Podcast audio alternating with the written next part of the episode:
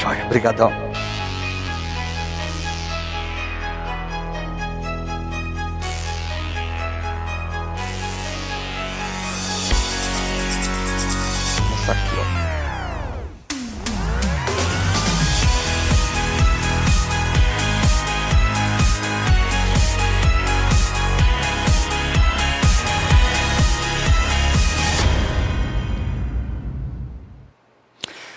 Oi, gente. É, como você deve ter percebido, ah, eu cometi um pequeno equívoco ah, quando fiz a saudação, dizendo a você que no Chácara News nós teríamos informações sobre a nossa campanha ah, para as pessoas menos favorecidas e profissionais da área da saúde.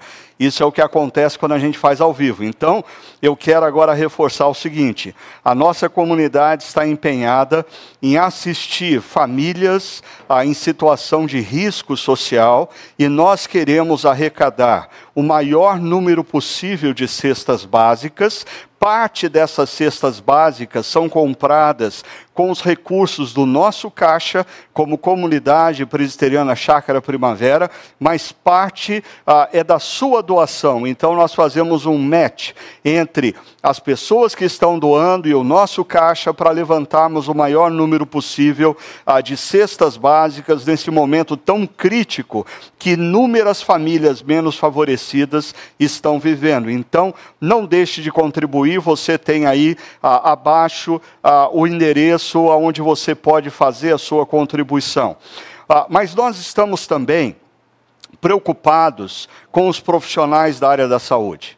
Ah, eles estão altamente sobrecarregados depois de mais um, de um ano lutando no fronte dessa batalha. Por isso nós queremos agradecer a eles, queremos encorajá-los e queremos aproveitar esse momento para semear na mente e no coração deles a esperança que nós temos em Jesus Cristo. Por isso, nós queremos levar ao devocionário, à jornada, a todos os profissionais da área da saúde da região metropolitana de Campinas. Como você pode ajudar? Primeiro, você pode fazer a sua contribuição para que nós possamos adquirir o maior número possível de devocionários e levar a esses profissionais. Segundo, se você é profissional da área da saúde ou trabalha ah, em hospitais da rede da região metropolitana de Campinas, entre em contato com a nossa secretaria, ah, peça os seus exemplares, leve quantos exemplares você entender ser necessário para atingir o maior número possível de profissionais da área da saúde. Nós queremos, nesse momento, agradecer ao que eles têm feito, mas também encorajá-los através da palavra de Deus, ok? Então, participe da nossa campanha.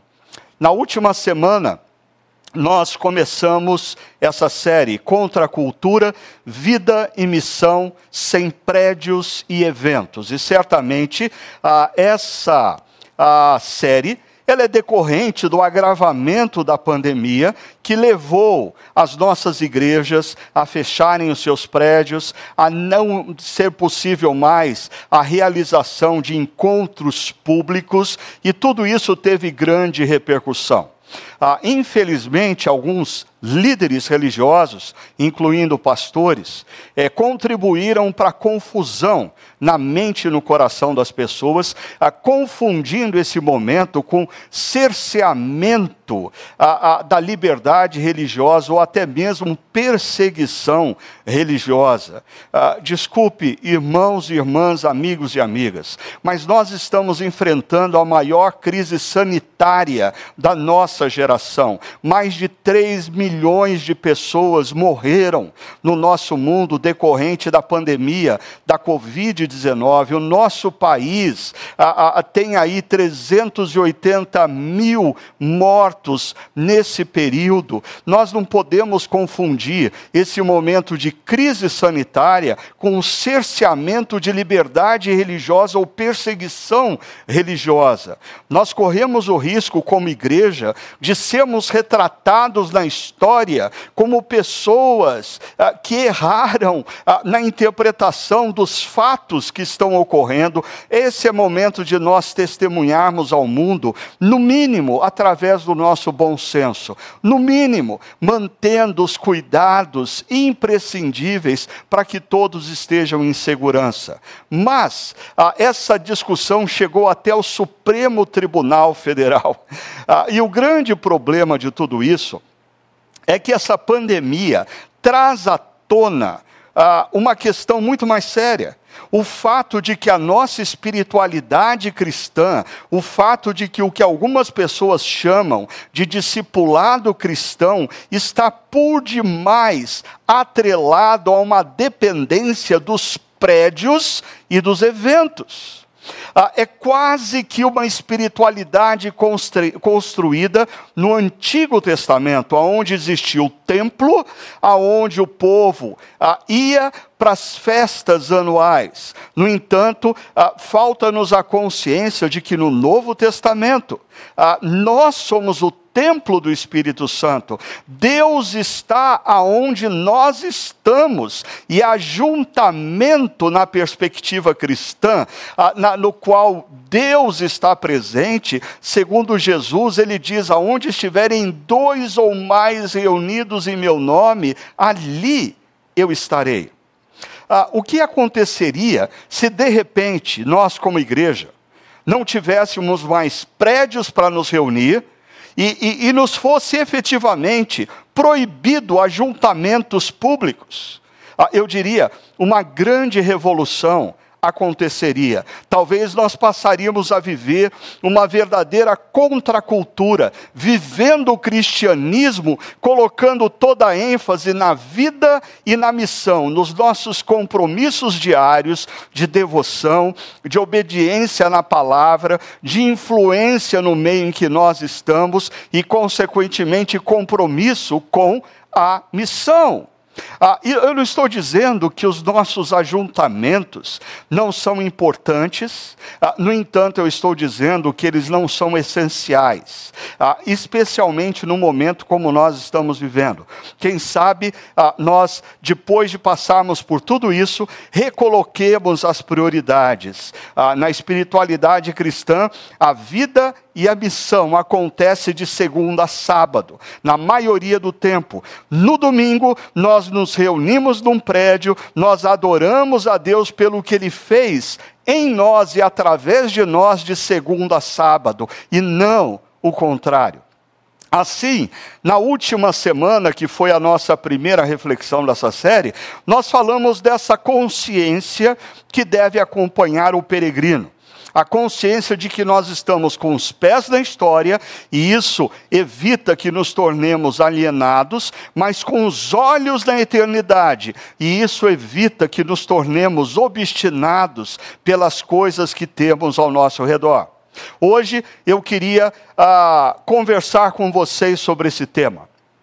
Consciência do futuro, mudanças no presente. Como a consciência que nós temos do futuro afeta, impacta o nosso presente. E isso me faz lembrar de um filme da minha adolescência. Certamente os mais jovens nem sabem do que nós estamos falando, mas aqueles que têm a minha idade ou mais do que a minha idade sabem dessa trilogia de volta para o futuro. Mas ah, nessa trilogia, o filme de número 2, acontece algo interessante o Marty McFly, junto com o Dr. Doc, eles viajam de 1985 para 2015, ah, 30 anos para o futuro. E diante do que o McFly vê no futuro, ele percebe a importância das atitudes no presente.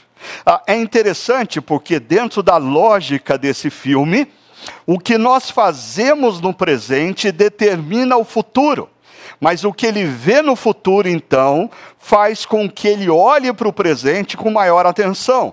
Na perspectiva cristã é um pouquinho diferente. Quando nós olhamos o futuro, nós já sabemos o final. Quando nós olhamos o futuro, nós sabemos que quando os nossos olhos se fecharem para a história, nós ah, abriremos os nossos olhos para o reino de Deus, para a eternidade. E no reino de Deus nós viveremos a plenitude da realização, a plenitude do trabalho, a plenitude da justiça justiça, a plenitude da saúde física e emocional. Não existirão mais dor, morte, sofrimento, opressão, injustiça, desigualdade. Por isso, quando nós olhamos para o futuro, nós sabemos o que vai acontecer. E na perspectiva cristã, a consciência do futuro deve mudar a nossa atitude para com o presente, a nossa atitude para com as nossas carreiras profissionais, os nossos bens materiais, os nossos relacionamentos e até mesmo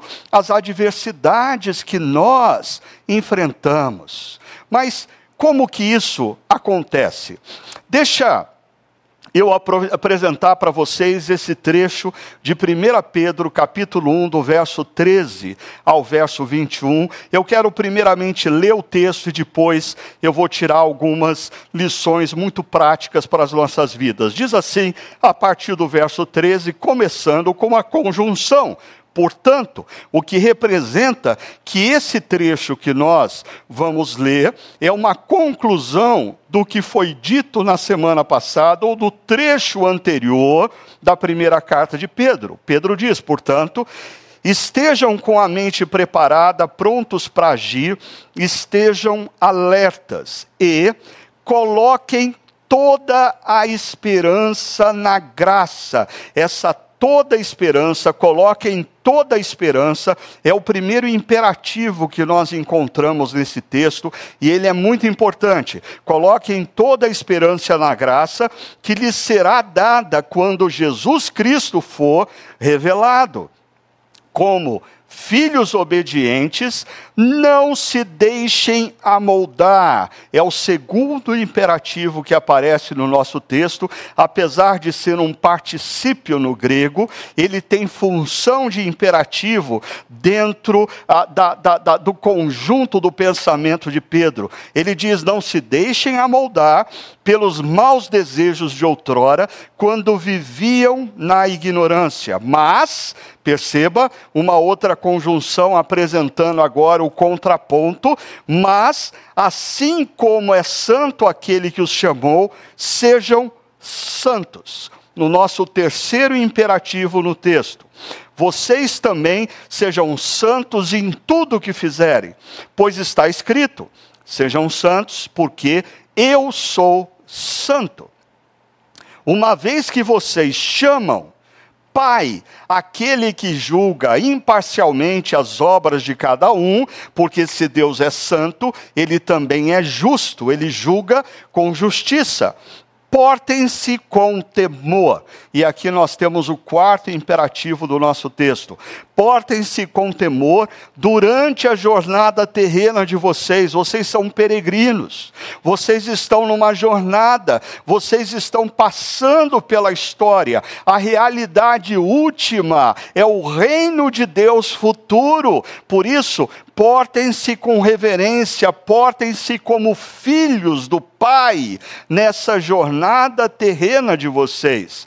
Pois, mais uma conjunção, vocês sabem que não foi por meio de coisas perecíveis como prata ou ouro que vocês foram redimidos, comprados, resgatados da sua maneira vazia de viver, transmitida por seus antepassados e aí o verso 19 vai nos dizer: Mas, assim que ele funcionar, ok? Perdão? Aqui, mas pelo precioso sangue de Cristo, como de um cordeiro sem mancha e sem defeito, conhecido antes da criação do mundo, revelado nesses últimos tempos em favor de vocês. Perceba, nós fomos comprados não com dinheiro perecível, não com coisas perecíveis, ouro ou prata. Nós fomos comprados com o sangue de Jesus, o Cordeiro de Deus, dado ao mundo para o perdão dos nossos pecados. E o trecho termina com o verso 21, que diz: Por meio dele, Jesus, vocês creem em Deus, vocês confiam agora em Deus, que o ressuscitou dentre os mortos e o glorificou, de modo que a fé e a esperança de vocês estão em Deus, em quem vocês confiam. Vamos então para algumas observações desse texto. Perceba, o verso 13 começa como uma espécie de conjunção entre o que Pedro disse no texto anterior e o que ele vai dizer no trecho seguinte. No trecho anterior, Pedro nos apresentou um conceito teológico, e o centro desse conceito teológico é: ele nos regenerou para uma esperança viva. Essa convicção do que vai acontecer no futuro não é uma esperança morta, é uma esperança viva, dando a ideia de que é uma esperança genuína, é uma esperança concreta. E isso leva Pedro a nos apresentar duas coisas. Primeiro, a convicção quanto ao futuro. Nós somos peregrinos que temos uma consciência. Quando os nossos olhos se fecharem para a história, eles se abrirão na eternidade. Como peregrinos, nós temos uma consciência. A realidade última, a realização plena das nossas vidas não se dá na nossa trajetória histórica, mas se dá na nossa presença no reino de Deus, aonde nós seremos totalmente tomados pela realização. Agora, uma segunda coisa que Pedro nos apresentou nesse trecho anterior é a convicção do futuro gera a ressignificação no presente, inclusive das provações, inclusive das adversidades. Quando eu tenho perdas financeiras, econômicas, de bens materiais ou de pessoas queridas na história, uma coisa é eu não ter a esperança futura. Ah, isso gera desespero, porque tudo na minha vida se restringe ao aqui e agora. Eu dependo do sucesso profissional, eu dependo do sucesso da minha empresa, eu dependo dos meus bens materiais, eu dependo de ter os meus queridos ao meu lado. Agora, quando nós temos a convicção do futuro, do que nos aguarda no futuro, nós olhamos para o presente e ressignificamos o presente. Até mesmo as adversidades e as provações podem ser enfrentadas com esperança, porque nós sabemos que no final vai dar tudo certo. E esse final não é construído por mim ou por você, mas esse final está sendo construído pelo nosso Deus. Agora, na segundo, no segundo trecho, que nós vamos ver agora, ah, Pedro nos apresenta algumas implicações práticas, implicações para a nossa mente, para a nossa relação com a cultura e para o nosso comportamento pessoal. Como essa convicção do futuro impacta as nossas mentes, a nossa relação com a cultura e com o nosso comportamento. Vamos primeiramente para a questão da mente, o impacto em nossas mentes. O verso 13 continua dizendo: portanto, estejam com a mente preparada, prontos para agir, estejam alertas. Nós temos dois verbos nesse verso, e os dois no grego são particípios que dão a ideia de constância. Logo, esse trabalho com as nossas mentes, de relembrarmos as nossas mentes de qual é a realidade última, a Pedro está dizendo que é um exercício constante. Ah, nós precisamos quase que diariamente ao acordarmos, nos lembrarmos que Deus nos deu a vida como uma dádiva. Nós precisamos olhar a vida como uma oportunidade de vivermos para a honra e para a glória dele. No entanto, a nossa vida na história não é a nossa realidade última e nós precisamos constantemente nos lembrar disso, fazendo com que as nossas mentes se reconfigurem à luz dessa verdade, porque senão nós começamos a nos tornar obstinados na história, nós começamos a valorizar na história mais do que as coisas deveriam de fato terem valor na nossa caminhada. Ainda é interessante como esse trecho faz uso de uma linguagem do Êxodo, ah, daquela noite ah, em que no Egito, o povo de Israel se reuniu para celebrar a primeira Páscoa. Ali, as famílias foram desafiadas a viverem aquele momento, a participarem dos alimentos da mesa, mas estarem prontas para qualquer momento saírem. É interessante, ah, o que Pedro está dizendo é que nós devemos viver as nossas vidas como aquelas famílias hebraicas em torno da mesa na primeira Páscoa. Nós devemos comer, nós devemos participar, mas nós devemos estar prontos a qualquer momento para nos desconectarmos daquele contexto. Por quê? Porque Deus tem um plano maior para as nossas vidas. Nós devemos viver as nossas vidas com toda a intensidade, mas não estarmos tão apegados às coisas da nossa vida a ponto de não vermos a redenção final de Deus de todas as coisas como a maior dádiva para todos nós. Mas perceba, a, a, a melhor tradução desse trecho talvez seria: coloquem em ordem seus pensamentos e mantenham o foco. Reorganizem o pensamento à luz dessa verdade. Ah, o que vai acontecer no futuro. Ah, se nós temos essa convicção, isso reorganiza as nossas prioridades no presente. Isso reorganiza ah, o valor que nós atribuímos às coisas que temos. Isso redimensiona a preocupação que nós estamos tendo, para com algumas coisas. Mas percebam, mantenham o foco, tenham atenção no que a, a continuidade do verso vai nos indicar. E coloquem toda a esperança, não é parte da esperança, não é um pedaço da esperança, mas é a totalidade da esperança no que vai vir no futuro, na graça que lhe será dada quando Jesus Cristo for revelado. Ah, mais uma vez eu queria dizer que colocar toda a esperança no futuro não faz de nós homens e mulheres alienados para com o presente. Muito pelo contrário, ter toda a esperança no que Deus vai fazer no futuro faz com que eu e você estejamos suficientemente desprendidos de algumas coisas para agirmos com maior ousadia, para agirmos com maior coragem na nossa vida, na nossa carreira, com os nossos bens, fazendo o que Deus quer que nós façamos com as nossas vidas, com os talentos que Ele deu e com os bens que nós temos. Pessoas que não têm esperança no futuro, vivem tão apegadas às suas próprias vidas, aos seus bens e às suas carreiras, que acabam não servindo, não vivendo em primeiro lugar o reino de Deus na história. Mas quando nós temos a convicção do reino futuro,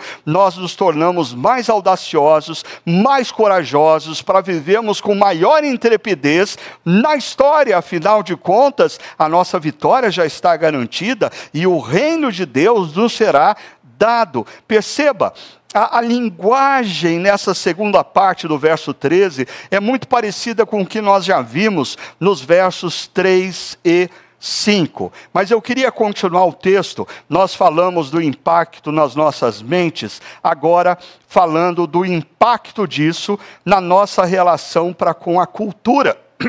Perceba verso 14 como filhos obedientes e dentro de uma perspectiva bíblica, dentro de uma cosmovisão cristã, Ah, filhos supostamente obedecem aos seus pais, filhos honram aos seus pais. Em toda a história da humanidade, ah, um filho honra o seu pai, mesmo depois dos seus 40, 50, 60, 80 anos de, de, de idade, mesmo depois que o seu pai parte ou falece, um filho ou uma filha continuam honrando seus pais com a maneira como eles vivem, ou seja, a maneira como um filho atua, a forma como ele vive, a forma como ele constrói família, a forma como ele desempenha sua profissão, a, a, a, o bem que ele gera à humanidade pode honrar ou desonrar um pai.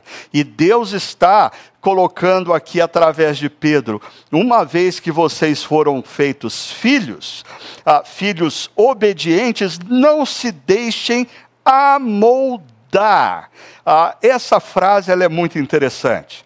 E ela ela está como que em paralelo com uma outra frase no verso 18, porque aqui é: não se deixem amoldar, amoldar pelos maus desejos de outrora, pelos desejos que controlavam a sua vida antes de você ganhar o conhecimento de quem é Jesus e o que ele fez naquela cruz por você. E Pedro, ele talvez não seja nem politicamente correto ao dizer, porque vocês viviam na ignorância, ou seja, antes de você compreender quem é Jesus e o que ele fez naquela cruz e o resultado disso na sua vida, eu e você, nós vivíamos numa ignorância. E o verso 18 completa uma maneira vazia de viver. E quem aqui, olhando para trás, quem aqui já uh, que tem experimentado esse encontro pessoal com Jesus, não olha para trás e percebe que a sua maneira de viver era vazia.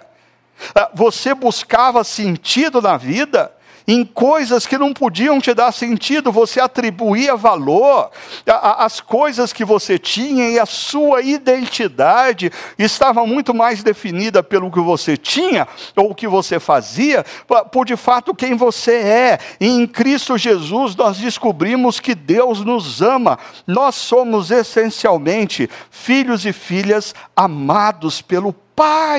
Isso redefine ou redimensiona toda a nossa identidade. Mas antes disso, nós vivíamos na ignorância. Nós vivíamos de maneira vazia. Ah, Para quem costuma ler a Bíblia ou estudar um pouco a Bíblia, sabe que ah, esse verbo é o mesmo verbo usado pelo apóstolo Paulo naquele texto tão conhecido de Romanos, capítulo 12, verso 2, que diz: Não vos conformeis com este século, com a cultura vigente. É o mesmo verbo que muitas vezes ele é traduzido a, a, a, pelo, por aqueles que explicam a Bíblia como não se deixe formatar, não se deixe formatar pela cultura, não se deixe formatar pelos valores da cultura presente, não se deixe formatar pelos valores da cultura daqueles que vivem ao seu redor. Salmo capítulo 1. Salmo capítulo 1. Ah, o que muitas pessoas não percebem é que esse processo de ser formatado, ele é muito sutil e ele é muito gradativo, por isso a gente nem se dá conta dele. Talvez há cinco anos atrás você via algo nas redes sociais e você se assustava e você exclamava: Meu Deus, em que mundo que eu estou vivendo? Há três anos atrás, depois de ver aquilo se repetindo tantas vezes, você olhava e dizia: ah, Bom, ah, eu não concordo com isso, mas tem quem concorde. E talvez hoje você esteja olhando para os mesmos fatos ah, e assimilando na sua própria vida. Você foi gradativamente, sutilmente, silenciosamente formatado pela cultura. Ah, é impressionante o que as novelas, os filmes, os seriados, os programas de TV fazem com a nossa mente e coração. Inúmeros hábitos que nós tínhamos como repugnantes anos atrás, gradativamente nós vamos uh, sendo habituados a ver e a conviver com aqueles comportamentos a ponto de nós assimilarmos nas nossas próprias vidas. Ah, e de repente, não são poucos aqueles cristãos, e inclusive alguns líderes religiosos e pastores, ah, que nós vemos defendendo valores que são da cultura e não valores do reino de Deus. Eu acho interessante que esse verbo, amoldar, ah, ele, ele é a junção ah, de uma preposição grega com uma, uma palavra grega que é esquema, é com esquema. Ah, nós poderíamos traduzir literalmente: não se deixe integrar no esquema. A, a, cultura tem um esquema de pensamento, a cultura tem um esquema de prioridades, a cultura tem um esquema de valores, e cuidado para você não ser integrado no esquema, porque se você for integrado no esquema, você perde o valor, a sua presença não faz mais diferença, você não é mais sal da terra, nem luz do mundo, porque você foi totalmente engolido, absorvido, integrado pelo esquema. Ah, uma última coisa sobre cultura. Eu queria que você fizesse uma distinção entre manifestação cultural e valores culturais. Manifestação cultural, exemplo, são os ritmos musicais. Há o samba, o frevo, há o chorinho, há o funk, são manifestações culturais. Nós não estamos falando sobre manifestações culturais, nós estamos falando sobre valores anti-reino presentes numa cultura. É claro, às vezes esses valores anti-reino, eles são disseminados através de manifestações ah, culturais. Por isso nós precisamos olhar para a cultura com um senso crítico. Nós não podemos absorver tudo que a cultura nos oferece. Nós precisamos olhar de maneira crítica e como cristãos percebemos que na cultura existem flashes da graça flashes do reino, porque homens e mulheres foram criados à imagem e semelhança de Deus, mas na mesma cultura existem lados sombrios, valores anti-reino, os quais nós não podemos nos deixar amoldar, formatar, nós não podemos nos deixar integrar no esquema, porque se nós formos absorvidos pelo esquema, nós perdemos o nosso papel ah, de ser sal da terra e luz do mundo. Agora, ah, o, o, o, último impacto sobre o nosso comportamento. Perceba, ah, se nós deixamos que essa convicção futura impacte a nossa mente, isso gera impacto na nossa relação com a cultura e, consequentemente, no nosso comportamento. Diz o verso 15: Mas, assim como é santo aquele que o chamou, o seu pai, o pai a quem nós obedecemos, sejam santos vocês também em tudo o que fizerem, não é em alguma coisa. Não é sejam santos um dia por semana, domingo. Não, é sejam santos de segunda a segunda. Não é sejam santos domingo às 10 horas da manhã. Não, é sejam santos o tempo todo, aonde você estiver, quando você estiver com a sua família, quando você estiver com seus amigos, quando você estiver assistindo um programa de TV, seja santo, certo? Se, se você acha que aquele programa não é condizente para você assistir com o Pai eterno e com Jesus, deixe aquele programa, seja santo em tudo o que você fizer. Eu sei que a nossa grande questão aqui é o que significa ser santo. O que, que significa esse imperativo? Sejam santos. Ah, será que ah, isso significa que eu devo me isolar geograficamente no mosteiro, me abster de prazeres, a, a, de todos os tipos? Ah, será que é eu viver uma vida monástica? É isso que muitas pessoas têm em mente. No entanto, a própria concepção bíblica do ser santo tem a ver, a palavra, ela significa literalmente ser separado. A, a palavra não tem nem conotação oral, é ser separado. É ser separado para uma finalidade exclusiva. Então, ah, no Antigo Testamento, um determinado vaso que era produzido por um artesão, ele poderia ser vendido para uma casa e ele teria um uso comum. No entanto, aquele mesmo vaso poderia ser produzido e colocado no templo de Deus. E quando ele era colocado no templo, aquele vaso tinha um uso exclusivo, uma finalidade exclusiva, a honra e a glória de Deus. Ah, mas deixa eu tentar ser um pouquinho mais prático para você entender o que significa ser santo. Eu e você ah, éramos pessoas destinadas a vivermos longe de Deus para todo sempre.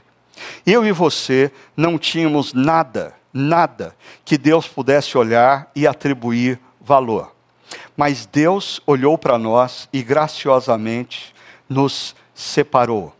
Deus olhou para cada um de nós e amorosamente nos acolheu na família dele como filhos. Deus olhou para cada um de nós e nos deu a oportunidade de vivermos da história por uma nova finalidade, para a honra e para a glória dele. Ah, deixa eu te dar um exemplo que me chamou a atenção. Ah, essa tábua de carne. Possivelmente essa tábua de carne estava velha ela estava já destinada ao lixo, ela não tinha esperança nenhuma, ninguém sabia o que fazer com essa tábua de carne. De repente, alguém olhou para essa tábua de carne com um carinho especial e disse: Não, ela ainda pode ser útil.